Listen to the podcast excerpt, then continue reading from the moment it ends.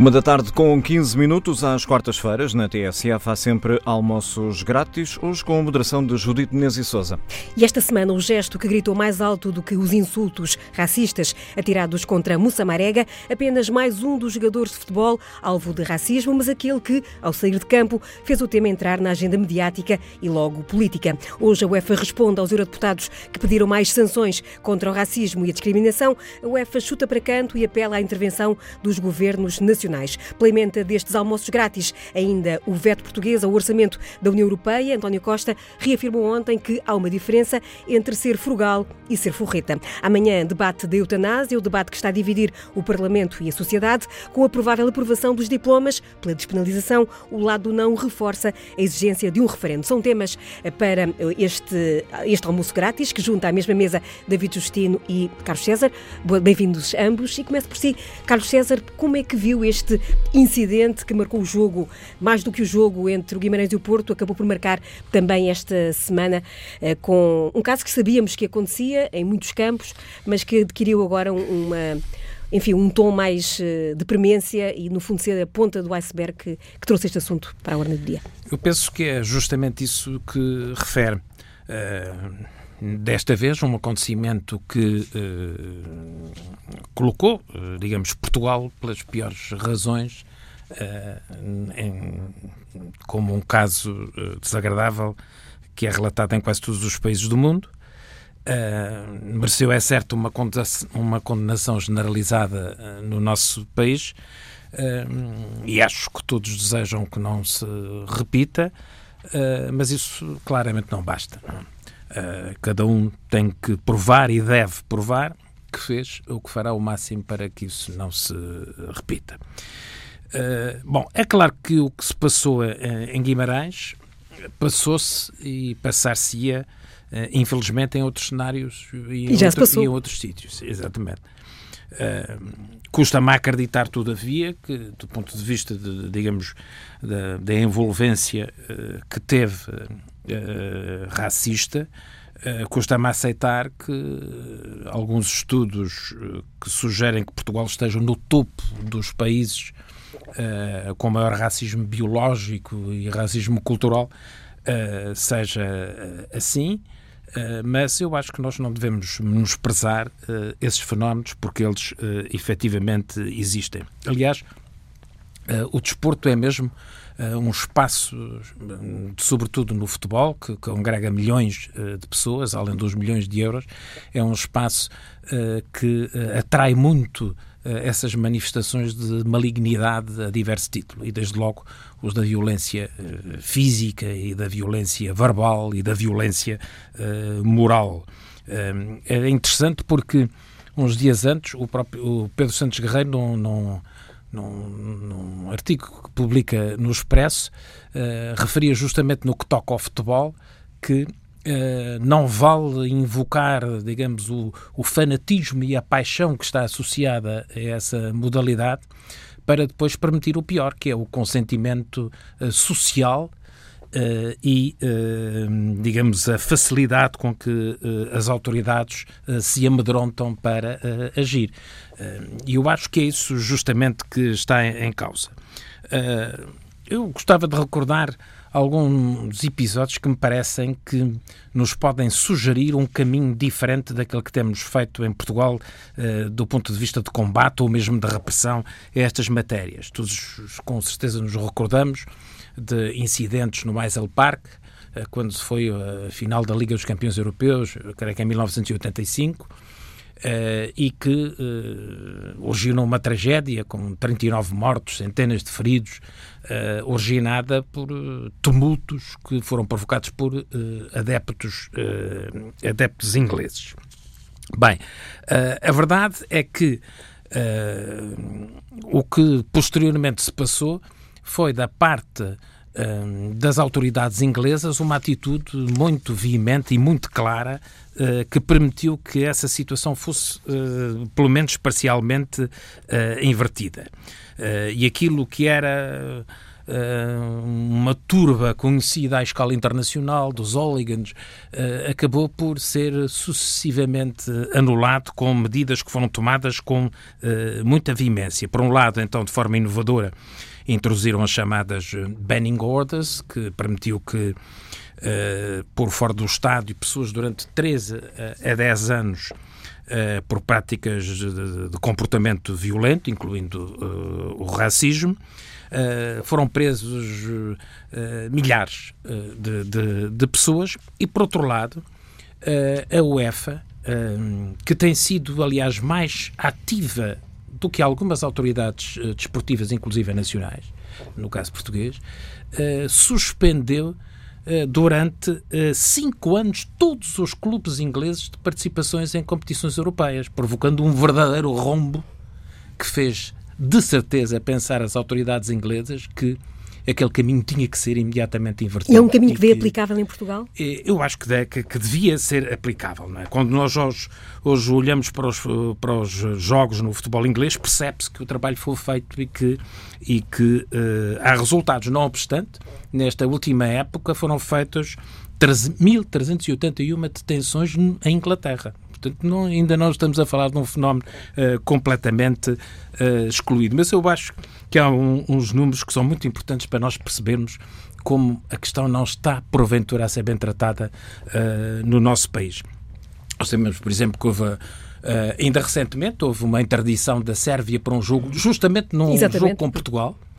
A Sérvia recorreu para a UEFA e, e num mês a, a, a UEFA confirmou Uh, o castigo. Eu lembro, por exemplo, no caso, creio que do Benfica, há para aí um processo que anda para trás, para diante, para diante, para trás nas autoridades esportivas e ninguém o decide, não é? Por exemplo. Uh, foram feitas punições idênticas para um sete países, para, para a Hungria, para a Eslováquia, para, para, a Bulgária, mas eu gostava de dar aqui um número que te tomei nota e que é a última avaliação do Conselho Europeu sobre violência do desporto que está de, que disponível relativa a 2017 ehm, de pessoas impedidas de entrar em estádios. Eh, e eu realço estes números. Bélgica, 881. França, 277. Itália, 2.274. Alemanha, 1852. Holanda, 659. Espanha, 355. Reino Unido, 1853. Suíça, 1125. E Portugal, 47. Portanto, estamos a falar uh, de uma realidade que nos deve colocar pelo menos um poderoso ponto de interrogação sobre o que é que temos feito uh, sobre essa matéria. E não se empurre, como eu já vi em alguns casos, sempre para o poder político estas coisas. Nós temos legislação quanto basta, e até temos legislação Saída agora em setembro. de uns meses para Exatamente. cá, ainda mais vigorosa sobre esta matéria. O, eh, esta questão está do lado das organizações, do lado eh, dos reguladores do setor, do lado das forças de segurança, do lado do poder judicial. E de um ponto de vista pedagógico está, sem dúvida, muito localizada no apelo, umas vezes implícito, outras vezes explícito, à violência física e à violência uh, moral uh, que é, é, é induzida por declarações de dirigentes desportivas ao, ao mais alto nível, dos presidentes uh, dos clubes desportivos, uh, que incitam claramente com a sua linguagem à prática dessa violência e não só. Uh, e não só, também de comentadores desportivos, particularmente nos órgãos de comunicação social mais relevantes. Uh, e, sobretudo, por exemplo, nas televisões. Eu lembro-me, há pouco tempo, estava a haver um, um, programa desses de comentário desportivo em que um uh, comentador uh, vendo umas imagens em que o João Félix, que tinha se transferido para o Atlético de Madrid, uh, tinha recebido na face um, enfim, penso que uma bufetada entre o amigável e o pouco amigável do Messi, deu um safanão ao Messi e o nosso comentador dizia assim: eis uma, uma prova que é um homenzinho não é? Uh, portanto, quer dizer, quando esta, e este é, é, seguramente um dos comentários mais benévolos que eu tenho visto de, nesta, nessa gíria de, de, dos comentadores uh, televisivos da área do desporto. Portanto, quando nós estamos sempre em presença da transformação da competição desportiva numa batalha sem tréguas, Campal, é evidente que não só estimulamos Uh, fenómenos que efetivamente existem na sociedade portuguesa, porque há evidentemente racistas na sociedade portuguesa, há movimentos que se alimentam ou que alimentam uh, esses uh, comportamentos. quando isso acontece, evidentemente que nós podemos só esperar uma escalada negativa e, portanto, precisamos e, de, e necessitamos, digamos, de agir. Olha, neste Já agora, no último Destino, caso. Deixa-me só juntar Sim. ao David Justino também esta, esta questão para voltarmos depois ainda hum. a, a, si. Uh, David Justino, Carlos César aqui apelava. Uh, tem ouvido, tem-se ouvido esta semana muitos, muitos apelos ao poder político, sendo que existe uma autoridade para a prevenção e o combate à violência no desporto. Existe esta lei de que Carlos César fazia referência, que foi aprovada no ano passado e entrou em vigor em, em setembro e que prevê penas mais uh, fortes, penalizações mais fortes para os fenómenos de violência de racismo, discriminação. O que é que falta então para que uh, estes números que o Carlos Serra citava, apenas 40 pessoas uh, impedidas de entrar em estádios, uh, enfim, evoluam de certa forma? Oh, Judite, eu julgo que o problema mais complexo, digamos, que tomar só as medidas, porque há, é óbvio que existe um quadro legal, o problema é que ele não é cumprido. E em segundo lugar, portanto, a primeira coisa a fazer é cumprir a lei e aplicar a lei de forma célere, eficaz e, de certa forma, exemplar. E em segundo lugar, há um pouco a mania de quando há um problema que não se consegue, que alguém não quer resolver, diz que o problema é dos políticos, ou então uh, faz aquela outra coisa mais complexa, quer dizer, tem que se arranjar uma disciplina nos currículos do ensino básico e secundário para, para, uma coisa destas. Quer dizer, se todos os problemas sociais tivessem uma disciplina para serem tratados no ensino básico e secundário, é claro que os miúdos não saíam da escola, não, pura e simplesmente. O problema que se põe aqui é que isto são abordagens que tendem, na maior parte dos casos, a esconder responsabilidades que não estão a ser exercidas. Vamos só desde o início. Em primeiro lugar, é um episódio lamentável, aquilo o caso de Marega, eh, condenável, e, mas eu também diria que é sancionável. Não é? Depois temos duas diferentes níveis que eu julgo que são relativamente importantes. Primeiro, eh, há ou não há racismo na sociedade portuguesa? Eu, de uma forma geral, eh, digamos que os comportamentos racistas não são equivalentes àquilo que se observa noutros países europeus. Agora, isto não quer dizer que não hajam racistas. Quer dizer, há um núcleo forte de racistas e, como tal, uh, devem merecer da nossa parte não só o desprezo, o crítica, mas sempre que, na verdade, concretizem através de palavras e de atos uh, digamos, essas expressões racistas, devem ser penalizados por isso. Em segundo lugar, o racismo no desporto. E eu aqui tenho, tenho aqui uma, há aqui uma divisão que é necessário fazer. Quer dizer, quando um atleta negro conquista medalhas de ouro nos Jogos Olímpicos ou nos Campeonatos Mundiais, nessa altura somos todos portugueses. Não há racismo nenhum. Depois, quando na verdade nós temos um jogo de futebol é? em que se possa ser campeão ou não ser campeão, mas não agrada à equipa adversária, então aí já há racismo. Quer dizer, na verdade, a prática desportiva é integradora e, de certa forma, não, não há casos, mesmo quando se fala de racismo no futebol, não há racismo dentro do campo pelo menos que seja visível e que seja. Porque aí é sancionável, não é? E como tal, não há outra. O que há é racismo nas bancadas, que é uma coisa completamente diferente. E essa existe há muito tempo eh, e não é necessário o caso Marega para nós eh, chegarmos a essa conclusão. Agora, nesse sentido, o problema do racismo nas bancadas tem grande parte a ver com a dimensão emocional uh, do espetáculo desportivo. Eh, em que eh, os apelos diretos ou indiretos à violência, à intolerância é? Eh, e ao racismo, no fundo, são, são comuns. São comuns. Uh, e neste caso, voltamos para aquilo que o Desmond Moreira falava da tribo do futebol. É? Uh, e nesse sentido, vai-se para o futebol como se vai para a guerra. Em especial uh, quando se vai para a casa do adversário. Não é? Uh, e nessa perspectiva, quer dizer, esta cultura que está instalada, este que alguns chamam de clubite, mas acima de tudo a clubite é uma forma muito soft de designar maus comportamentos, não é? E de justificar o amor ao clube, não é? Por atos que são claramente antissociais e são atos de são incivilidades, digamos assim. E são instilados, como dizia o Carlos César, também pelos dirigentes? Claramente. Em primeiro lugar, eles expressam-se fundamentalmente através das claques e dos grupos de apoio, etc. E eu devo aqui enaltecer a posição do presidente do Sporting Clube. Não é um clube, mas quer dizer, uh, tenho um enorme respeito pela Olha, coragem. David, e permita-me dizer uma coisa: não há uma única declaração de um único presidente de outro clube Exatamente. de apoio à posição do presidente Exatamente. do Sporting. Uma única. Sei, eu sei, eu devo dizer muito sinceramente, pessoalmente, quer dizer, eu não sei para que é que existem as claques se é para enaltecer. Não, é para alimentar um clima. É única e simplesmente. Aliás, eu quando vou ao futebol e vejo o comportamento das claques, eu aquilo que me questiono, mas eles não estão a ver futebol. Eles estão ou a saltar ou a... Não estão a ver, só, estão à espera que haja golos que é para depois fazerem igual. Não, não apreciam o futebol. Não é? Faz-me um bocado de confusão isso.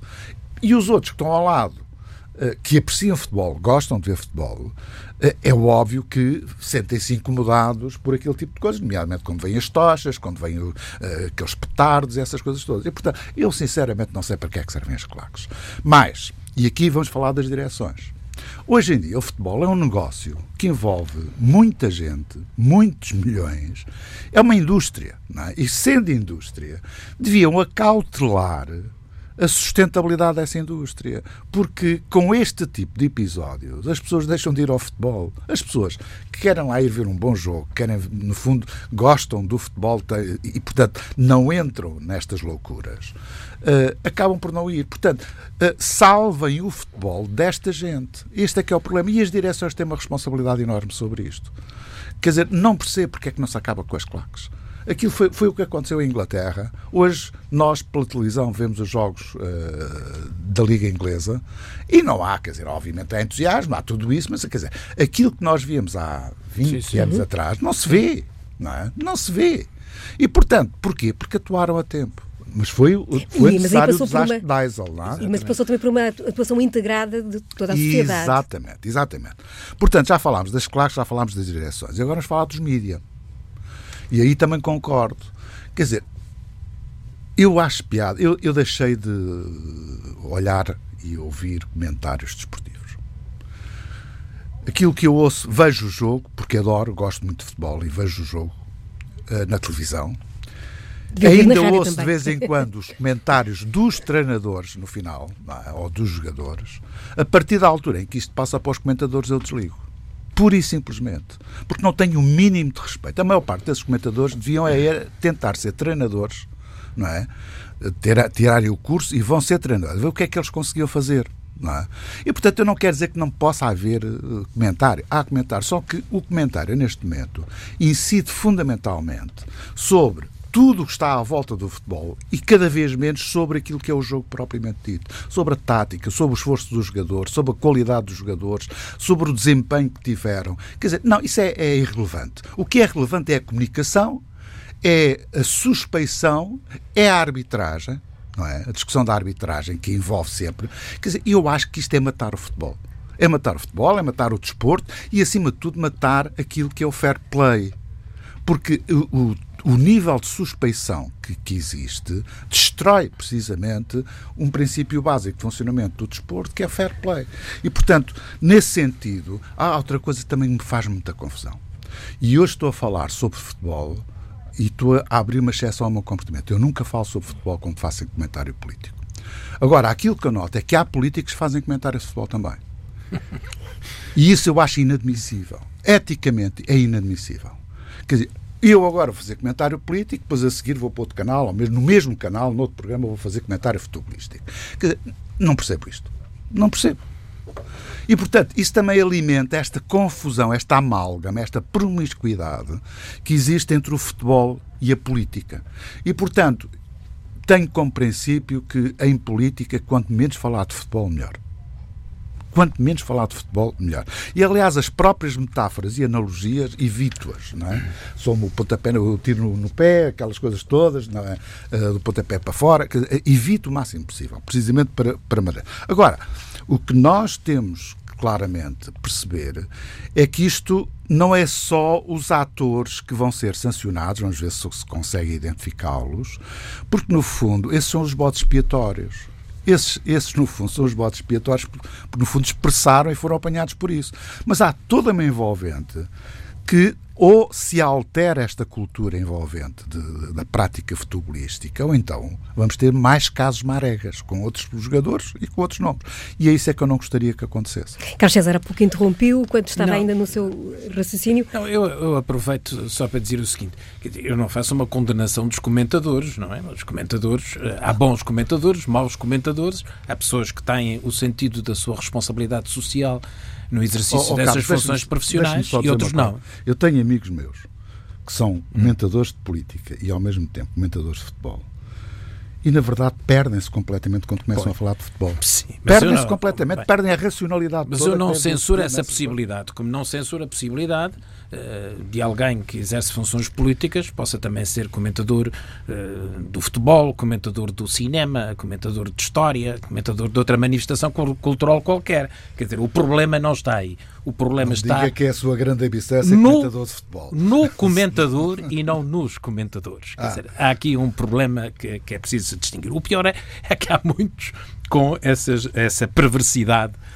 E os programas de comentário são evidentemente legítimos e até úteis. Se as pessoas não estiverem a discutir coisas perfeitamente marginais, eh, perfeitamente marginais e a soldo dos presidentes de cada um dos clubes e avançados por empresários e outras coisas que comerciam no desporto, se não for isso, não é? O que não é, infelizmente, acontece na maioria dos casos, é, legítimo. Eu gosto de, de, de, de ver futebol e gosto também que alguém que perceba mais de futebol do que eu uh, me explique porque é que aquele jogador joga bem ou mal, ou deve ser este ou é aquele a ser o utilizado. É se eles sabem mais eu acho interessante. Pois, sim, às vezes dizem coisas que nós estamos a ver e que achamos que não é aquilo que está à nossa frente. Mas, uh, uh, portanto, eu queria fazer, digamos, esse primeiro reparo. Depois, eu acho que, evidentemente, que o fenómeno é um fenómeno uh, mais amplo, mais profundo um, e que é de outra sede. Mas há uma que é indispensável, que é que é a adoção de práticas dissuasoras e de punição uh, dissuasora.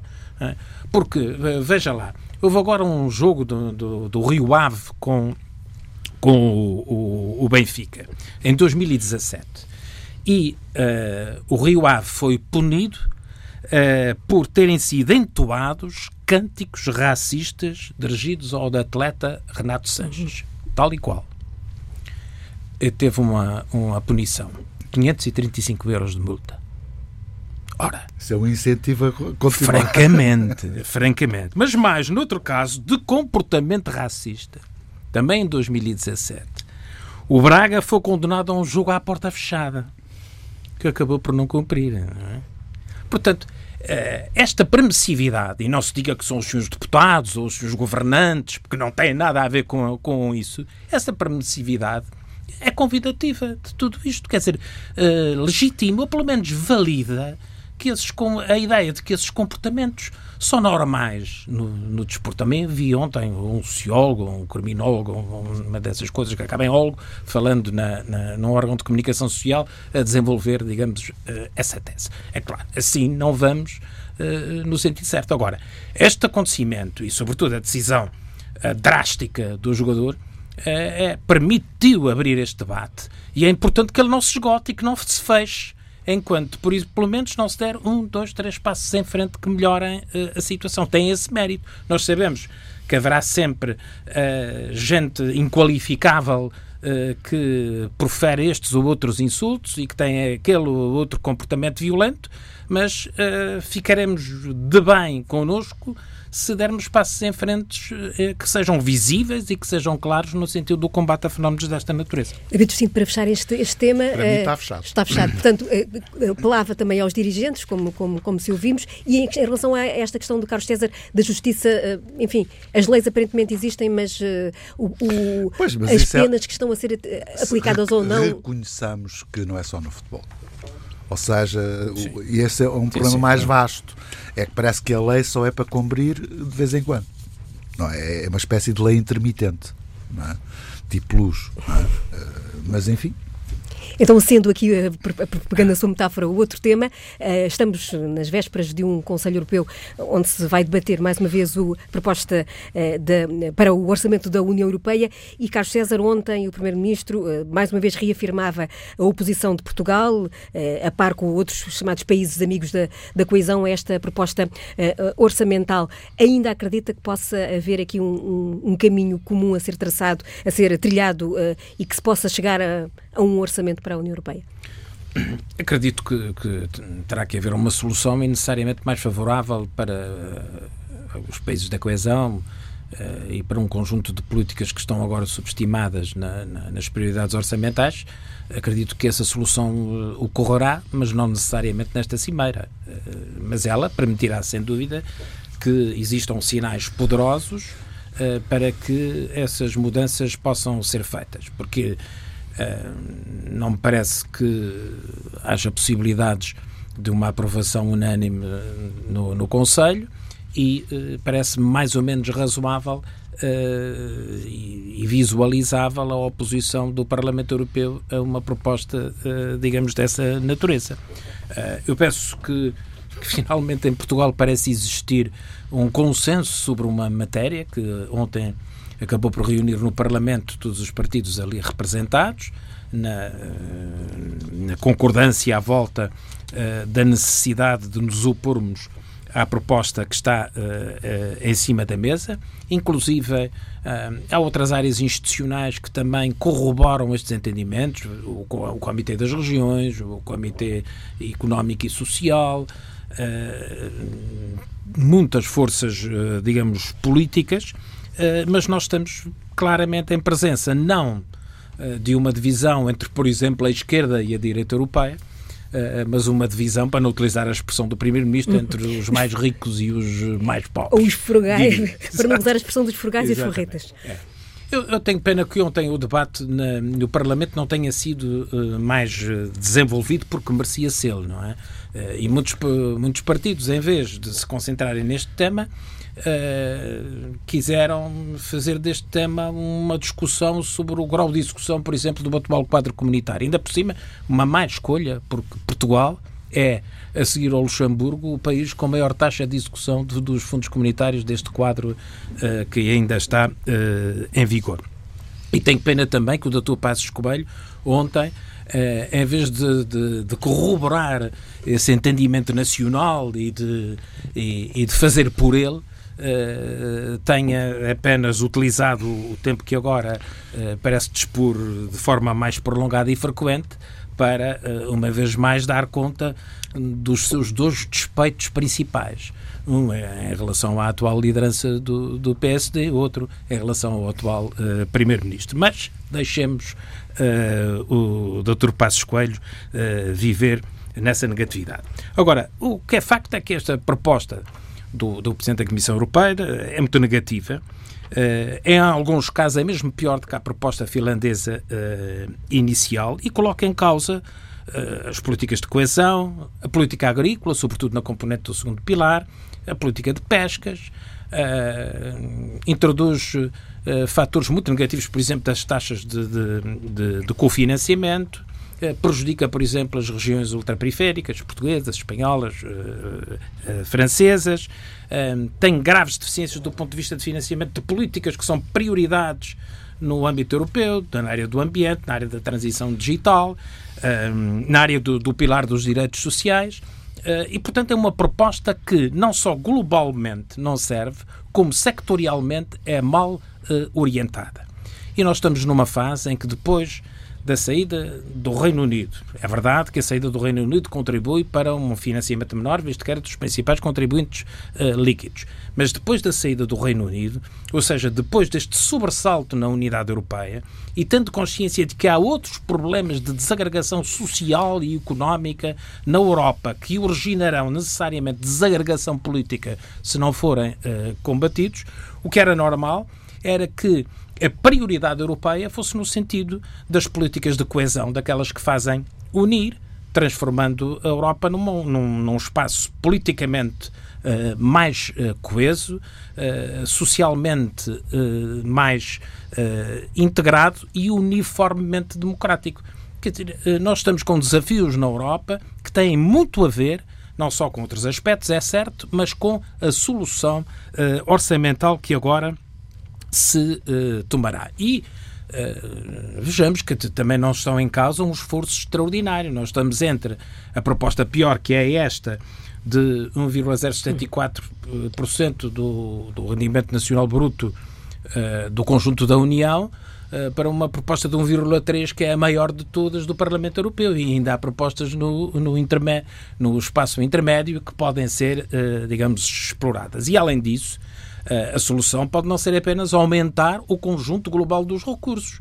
Pode ser também de reorientar, embora com ligeiro aumento esses recursos, para áreas parcelares que estão indevidamente ou subestimadamente, digamos, tratadas. E por isso eu creio que a posição portuguesa deve ser a de, não havendo quaisquer modificações, bloquear este, este processo, estimando, claro, que haja uma solução eh, de curto, médio prazo, porque terá que ser, porque nós não podemos ficar sem orçamento, embora, não havendo orçamento, aplica-se do décimos apenas no caso de, da política agrícola comum e das políticas de, fin, de funcionamento da, da União Europeia.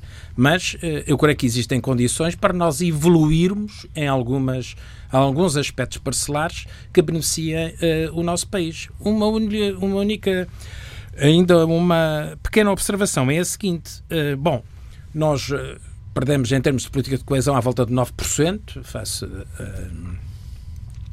face ao, ao, anterior. É verdade que já na última negociação que tivemos perdemos 10%, não é? Temos vindo praticamente a perder. Isso, temos vindo sempre a perder. A Espanha perde apenas 5%, mas porquê? Porque é muito digamos, beneficiada, entre aspas, pela situação da Andaluzia uhum. e por uh, indicadores como o desemprego. Na prática, estamos penalizados Portugal, por... nós estamos penalizados pelas melhorias que temos uh, uh, e os países de leste perdem à volta de 20%, portanto.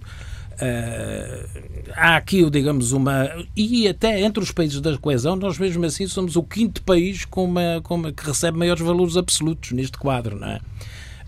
bem, de qualquer modo, é uma situação que é muito importante que nos reunamos todos e a, diplomacia ativa que o nosso país tem feito, signadamente junto do, dos países que podem ser potencialmente prejudicados uh, com esta matéria. E ao que creio também outros agentes políticos nacionais uh, têm procurado colaborar, uh, ajudará certamente a que haja uma solução menos má apenas menos má do que aquela que está em cima da mesa. David Destino, há, há um consenso, como ouvimos ontem no Parlamento, há um consenso em todos, em todos os partidos sobre esta matéria e a posição de Portugal deve, deve, deve assumir. Eh, isso reforça a posição que o Governo vai assumir nesta, nesta cimeira?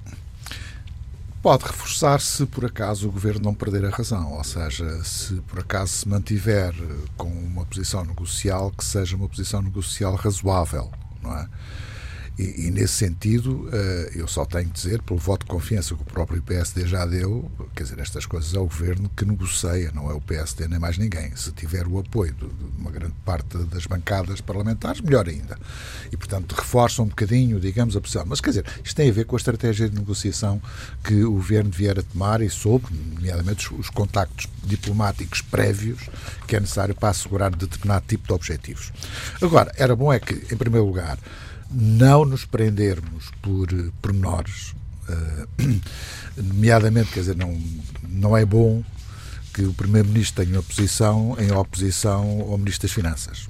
Não, isso, é, isso é bom que não, não se verifique. Portanto, algum cuidado nessa preparação também é, é, bom para que depois não dê o flanco na negociação. Ou seja, se temos o Presidente do Eurogrupo, que é Ministro das Finanças, que diz uma coisa, e depois vê o Primeiro-Ministro e diz outra coisa completamente diferente, não é bom para, para, para a posição portuguesa. Portanto, algum cuidado. Mas isso não isto. acontece neste caso. Claro, eu sei, ah. eu sei, eu sei. Uh, mas já aconteceu, ou seja, não pode voltar a acontecer Nem aquilo que aconteceu. aconteceu assim, mas não é. De qualquer modo, era outro assunto. Era, eu sei, eu sei. Uh, portanto, nesse sentido, uh, julgo que da parte do PSD há esse voto de confiança. Agora vamos ver se as, se as negociações forem bem conduzidas, ficaremos gratos por isso.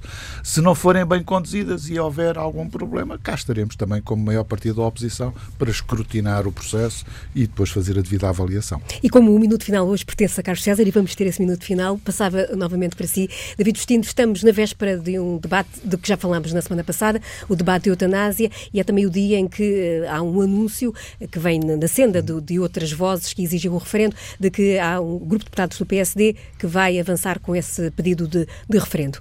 Como é que viu esta iniciativa? Eu vejo da mesma forma como vejo a orientação dada ao grupo parlamentar do PSD dizer que, no fundo, há liberdade de voto dos deputados do PSD, tal como já tinha existido e tal como da parte do Partido Socialista penso que a posição é idêntica. Eh, e, portanto, que haja alguns deputados que, no fundo, possam invocar o problema do referendo, não vejo problema absolutamente nenhum. E, portanto, que o façam, não há. Mas era bom que, ao fazerem-no, uh, e acima de tudo, era bom uh, que, perante, digamos, este referendismo que, entretanto, se instalou, pudéssemos refletir sobre o que é que aconteceu há dois anos. Ou seja, que lições é que se tiraram. E, de alguma forma, as condições eram as mesmas. Ou seja, na votação de há dois anos havia liberdade de voto também, ninguém suscitou a necessidade do referendo. Eh, e isto é bom porque, na altura, a perspectiva era que as propostas fossem chumbadas. E, portanto, agora, perante a perspectiva de não serem chumbadas, fala-se no problema do referendo. O que me leva a admitir que este problema do referendo é um problema meramente tático. Uh, e, portanto, não é mal que seja tático, uh, porque é um recurso como outro qualquer, mas era bom que a invocação e a fundamentação dos argumentos possam, uh, no fundo, ser mais bem preparados.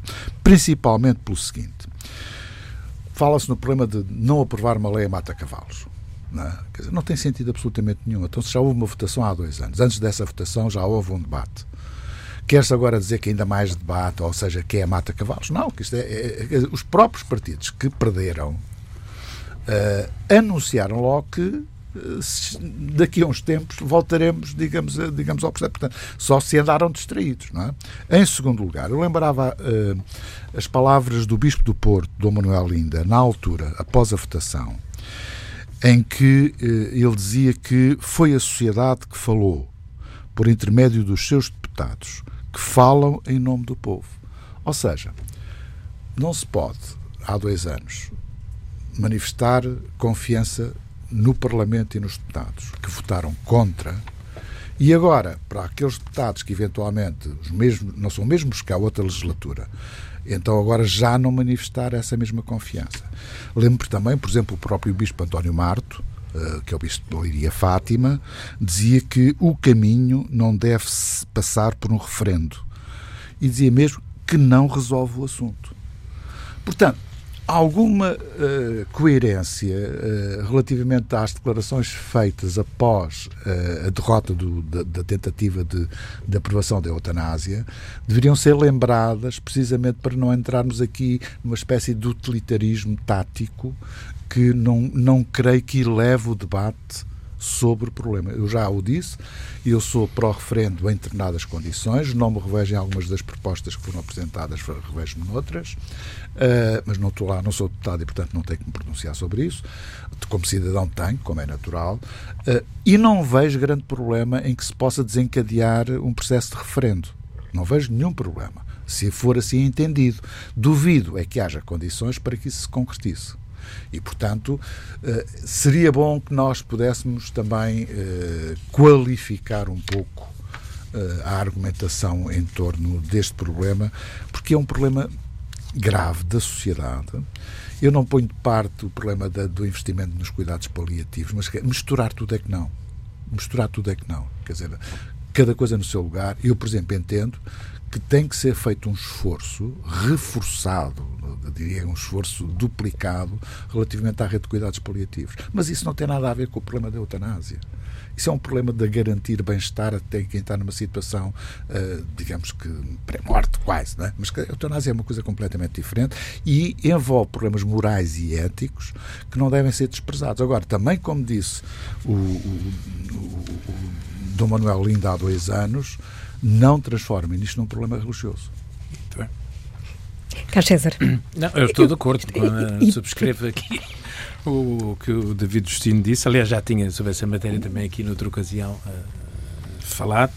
Uh, então, podia, então, não, então não, podemos avançar hoje triunfantemente sobre, sobre para o minuto final. Não, eu, eu, até estava em relação ao minuto final de, de falar da questão da, da Procuradora-Geral da República, mas eu julgo que é, é dispensável fazê-lo agora, porque certamente voltaremos ao tema quando vier o parecer do Conselho Consultivo do Ministério Público que a Procuradora uh, pediu. E então aproveito só para eh, salientar uh, algumas notícias que chegaram ao país e que foram absorvidas por um conjunto de outros acontecimentos, desde este da Procuradoria até ao, ao, ao, ao do caso Marega e a outros que, entretanto, emergiram e que têm a ver com a, o conhecimento que tivemos das previsões da Comissão Europeia e dos dados do Instituto Nacional de Estatística o que foi nem de propósito. Quer dizer, de, uh, uns dias depois é do Dr. Rui Rio fazer um discurso no Congresso do PSD, uh, eh, augurar o pior para a economia portuguesa, uh, afinal nós ficamos a saber que no final do quarto trimestre do ano passado a economia estava a crescer a 2,2%, mais do dobro da zona euro, que é 0,9%, e o dobro da União Europeia, que é 1,1%. Ficamos também a conhecer, ao contrário do que disse o Dr. Rui Rio, que as exportações voltaram a acelerar mais uh, que uh, as importações, que a exportação industrial, por exemplo, crescia 3,9% no final do ano, quando no conjunto da zona euro descia, uh, cai 4,1%. Ficamos, evidentemente, a saber aquilo que era esperado do crescimento na área do turismo, da redução da dívida em 5 pontos percentuais face uh, ao período uh, homólogo. Ficamos, no fundo, a saber, em síntese, que Portugal cresce acima da União Europeia há três anos consecutivos, continuará esse processo de convergência um, nos próximos dois anos e que, apesar da Comissão Europeia projetar um crescimento da ordem de 1,7% uh, para o próximo ano para Portugal, uh, o Governo tinha 1,9%, a verdade é que mesmo estes 1,7% são acima dos 1,2 para a zona euro, acima do 1,4 para a União Europeia. Portugal teve, é certo, o 21 maior crescimento dos 28 uh, uh, em 2015. Em 2015, 21 crescimento entre os 28, o sétimo mais baixo, e agora tivemos o 16 maior crescimento, eh, mais que a Espanha, que a Grécia, que o Reino Unido, que a Holanda, que a Áustria, que a Finlândia, que a França, que a Bélgica, que a Suécia, que a Alemanha, que a Itália. Parabéns uh, ao Governo foi uma pena o Dr. Rui Rio uh, ter falado uns dias antes em sentido contrário. Minuto final de Carlos César, David Justino, os convidados deste almoço grátis que regressa na próxima semana com a resposta de David Justino.